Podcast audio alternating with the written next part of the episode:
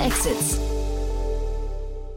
Hallo und herzlich willkommen zu Startup Insider Daily in der Vormittagsausgabe und damit zu unserer Rubrik Investments und Exits, in der wir Expertinnen und Experten der Venture Capital Szene einladen und mit ihnen über aktuelle Finanzierungsrunden und Exits sprechen und sie analysieren.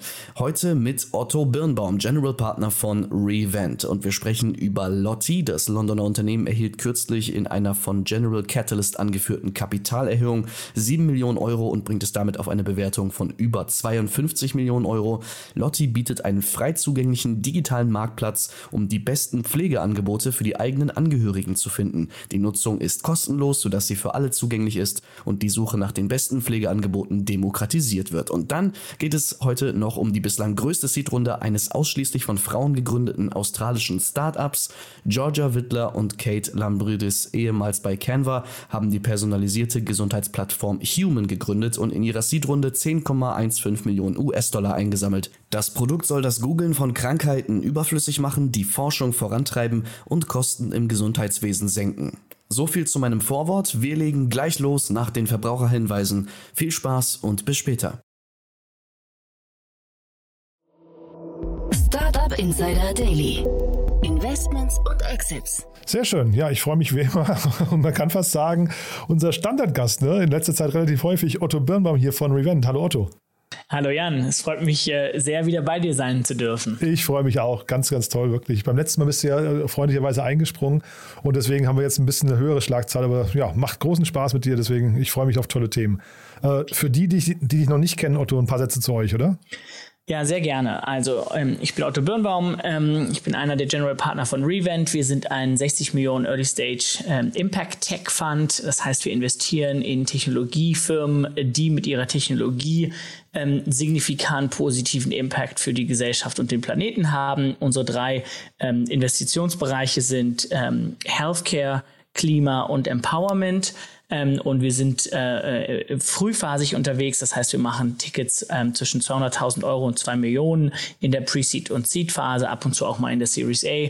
Ähm, und ähm, ja, arbeiten sehr gerne mit Gründern an großen, äh, äh, wichtigen Problemen äh, und glauben, dass Technologie da ein wichtiger Lösungsfaktor ist. Mhm. Und große, wichtige Themen oder Lösungen für große Probleme hast du heute mitgebracht. Ne? Mal, mal wieder, das, du hast ja immer ein gutes Händchen. Ähm, wir müssen auch gleich mal, äh, Otto, in dem Kontext über das Thema Startup-Namen sprechen. das, das war heute der rote Faden bei den Themen, die mitgebracht hast, wo ich gesagt habe, hm, also ob mir das so gefällt, aber dann kannst du gleich mal selbst kommentieren. Äh, ich würde sagen, wir legen los, ne? Sehr gerne. Ich würde einmal anfangen und zwar ähm, würde ich gerne mit dir einmal über Lotti sprechen. Mhm. Ähm, Lotti ist eine englische Firma, äh, die gerade sieben Millionen äh, aufgenommen haben ähm, und zwar von General Catalyst.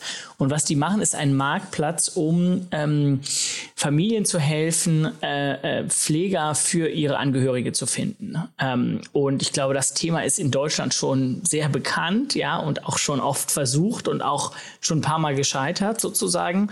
Aber es wird jetzt nicht aufhören und ich glaube, diese äh, Finanzierungsrunde zeigt auch, es wird auch weitere Wellen geben.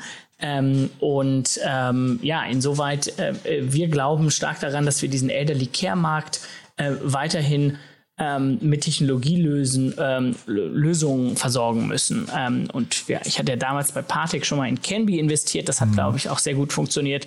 Und dass jetzt General Catalyst, ein großer US-VC, in das englische Lotti investiert, wundert mich daher auch nicht sehr. Mhm äh, ich finde das Unternehmen wirklich sehr, sehr spannend. Ne? Auch, auch, wenn ich jetzt gerade so ein bisschen despektierlich Richtung Namen äh, geschielt habe, können wir gleich noch mal was zu sagen. Aber ich, ich finde hier, man hat den Eindruck, das ist ein sehr, sehr datengetriebenes Unternehmen. Ne?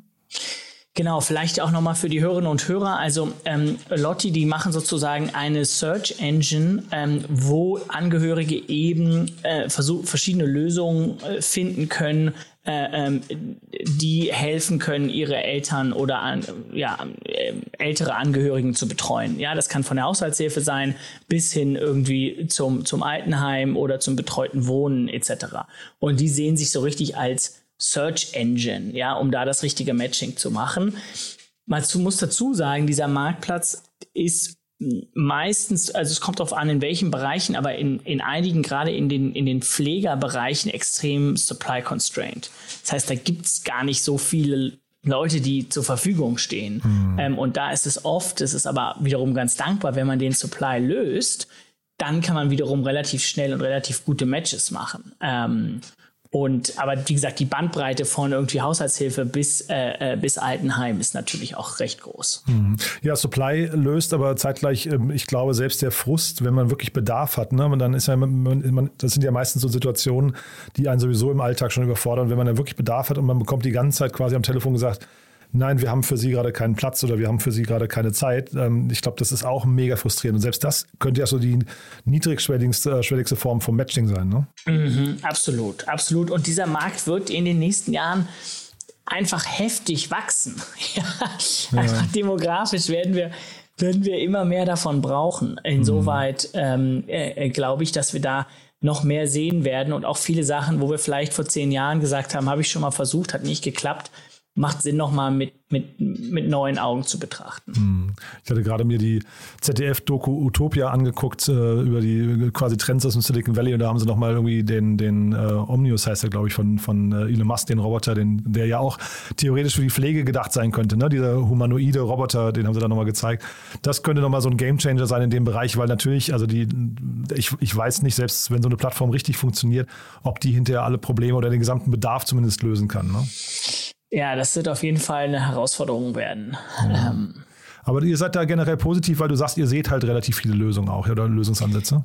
Wir sehen einige Lösungsansätze. Wir haben jetzt mit Revent noch nicht investiert, aber schauen uns das sehr eng an. Also auch alle Gründer, die in dem Bereich was tun, sehr gerne bei uns melden. Ähm, und äh, wir sehen einfach das Riesenproblem. Ja, wir sehen das Riesenproblem, dass wir immer älter werden und dass wir nicht im Alter genauso weiterleben können, wie wir vorher gelebt haben. So, so ist das. Man braucht irgendwie Haushaltssupport oder äh, andere Formen der, der, der Unterstützung.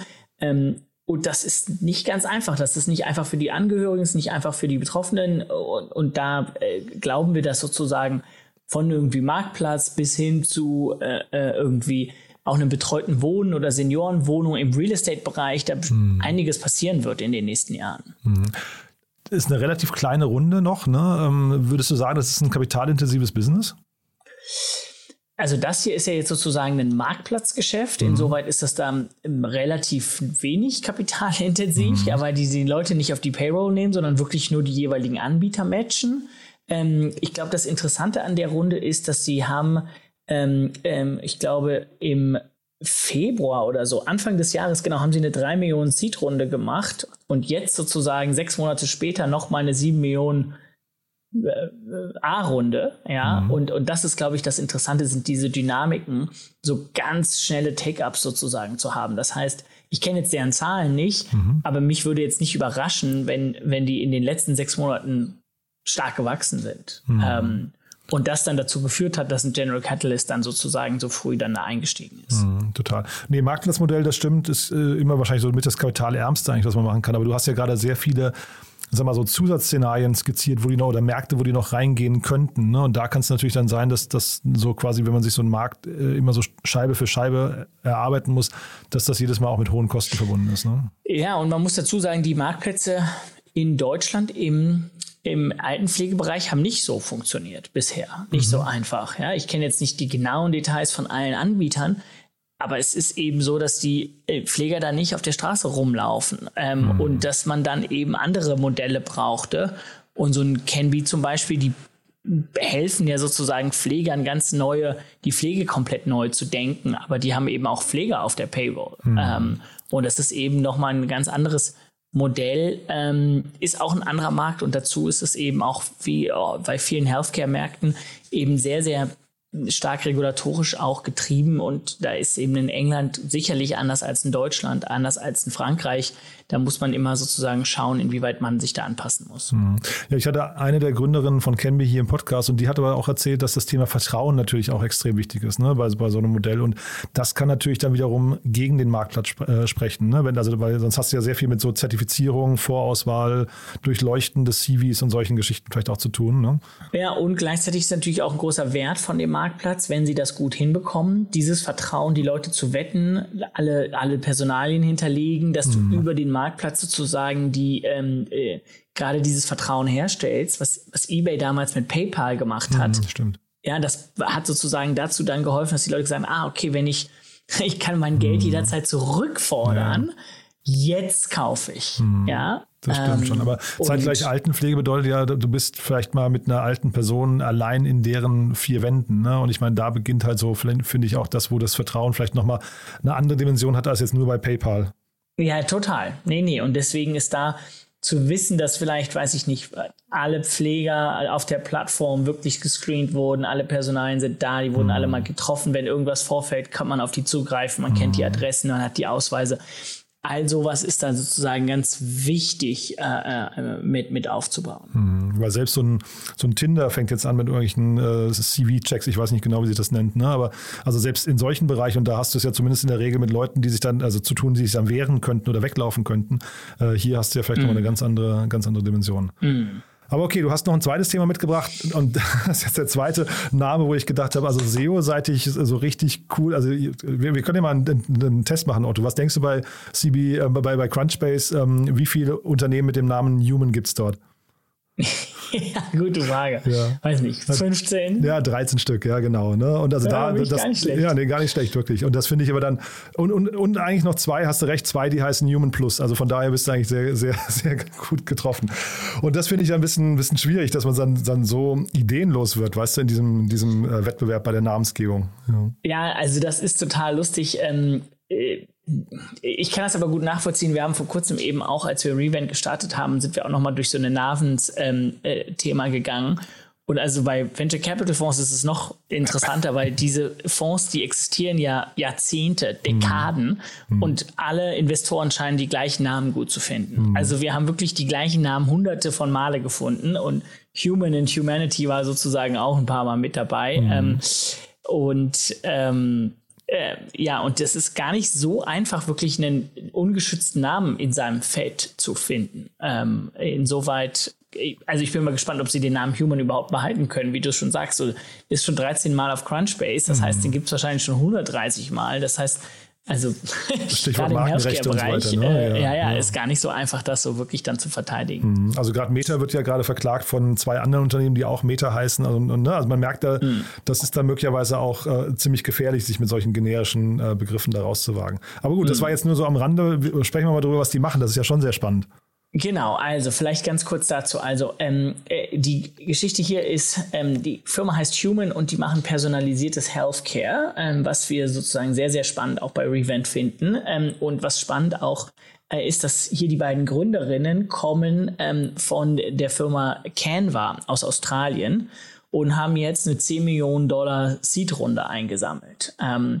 Und das ging so ein bisschen durch die australischen News. Das ist die größte Seed-Runde, die es von zwei Gründerinnen in Australien jemals gegeben hat. Und 10 Millionen, muss man sagen, ist schon auch eine, äh, eine sehr stolze Summe. Mhm.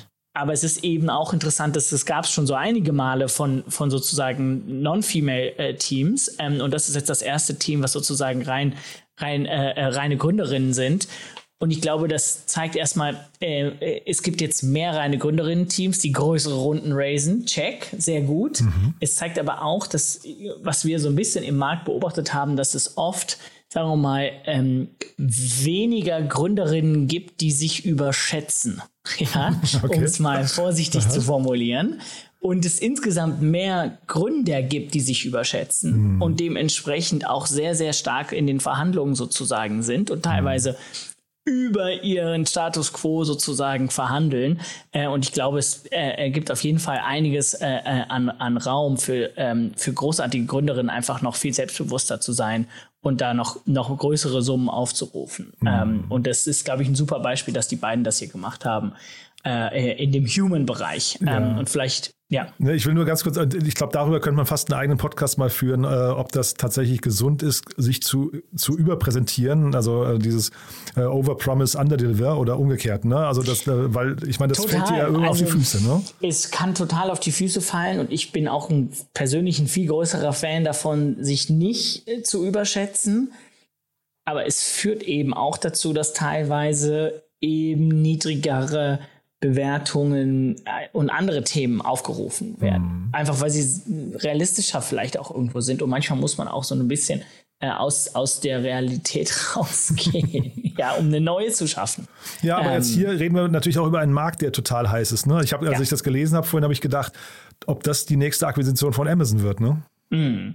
Ja, total. Und Amazon ist da auf dem Thema total drauf und vielleicht auch hier nochmal um ein bisschen mehr Kontext zu geben. Also die Firma will sozusagen wirklich personalisierte Treatments machen im Healthcare-Bereich, äh, äh viel mehr mit, mit Daten arbeiten, viel mehr sozusagen äh, äh, äh, online zur Verfügung stellen. Und dieser ganze Healthcare-Bereich ist halt so verkrustet und sind so sehr, sehr, sehr hinterwäldlerisch, was Technologie im Zugangsbereich angeht. Ja, die haben wirklich ganz State of the Art äh, ja, MedTech-Themen von irgendwie äh, Robotern, Geräten, äh, Linsen, Messern, alles Mögliche. Das ist alles so, sozusagen super.